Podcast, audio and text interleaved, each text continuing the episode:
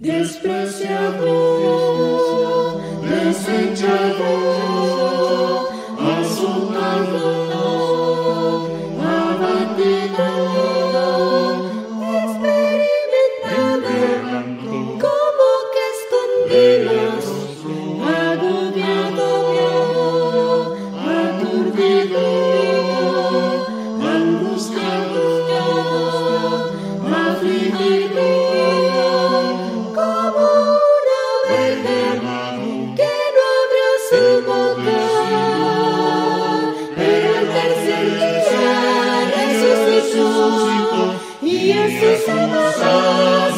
Dios te bendiga, amado hermano y amigo.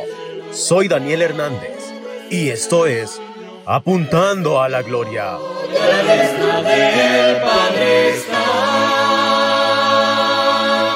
Hoy estaremos hablando del tema, una lucha de sangriento sudor.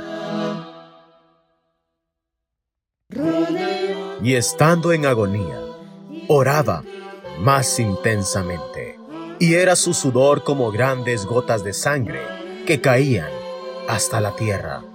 Lucas 22:44 sus entrañas y su fuerza. El Getsemaní fue el palco de las más reñidas batallas del mundo.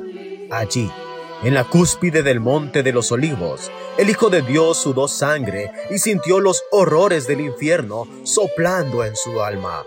En el mismo lugar, donde había una prensa de aceite, Jesús fue aplastado bajo el peso cruel de nuestros pecados. Allí, en aquel escenario de horror, Jesús lloró copiosamente y clamó al Padre por su liberación. Cinco verdades deben ser destacadas aquí. Número uno. El Getsemaní es el lugar de la oración agónica. Jesús oró intensamente aun cuando sus amigos más cercanos estaban dominados por el sueño. Número 2. El Getsemaní es el lugar de la redención absoluta a la soberana voluntad del Padre. Jesús se dispuso a obedecer aunque esa obediencia pasara por la cruz. Número 3. El Getsemaní es el lugar de la soledad más cruel. Jesús estuvo solo en la hora más agónica de su vida.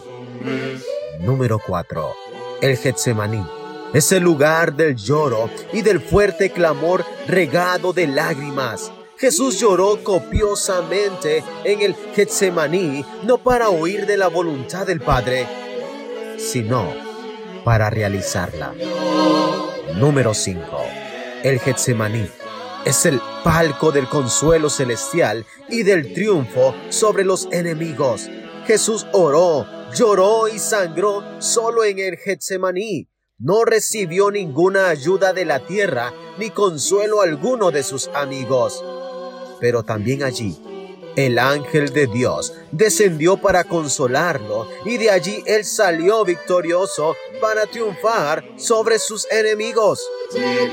Su muerte en la cruz no fue una derrota, sino su más retumbante victoria, pues fue en la cruz que Él aplastó la cabeza de la serpiente y adquirió para nosotros eterna redención.